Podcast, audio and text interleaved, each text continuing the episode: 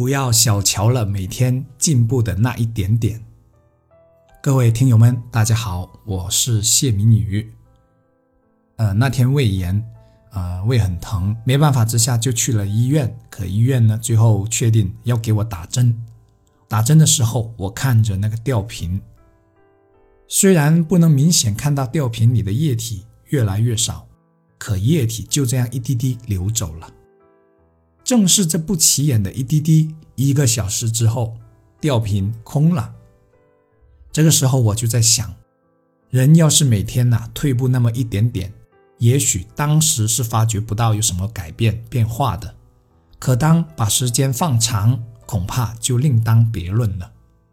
即便一个人不进步也不退步，也等同于退步，因为时光顺流而下。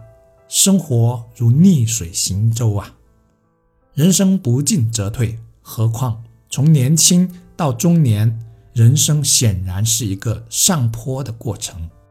通俗点理解就是，家庭的压力会越来越大。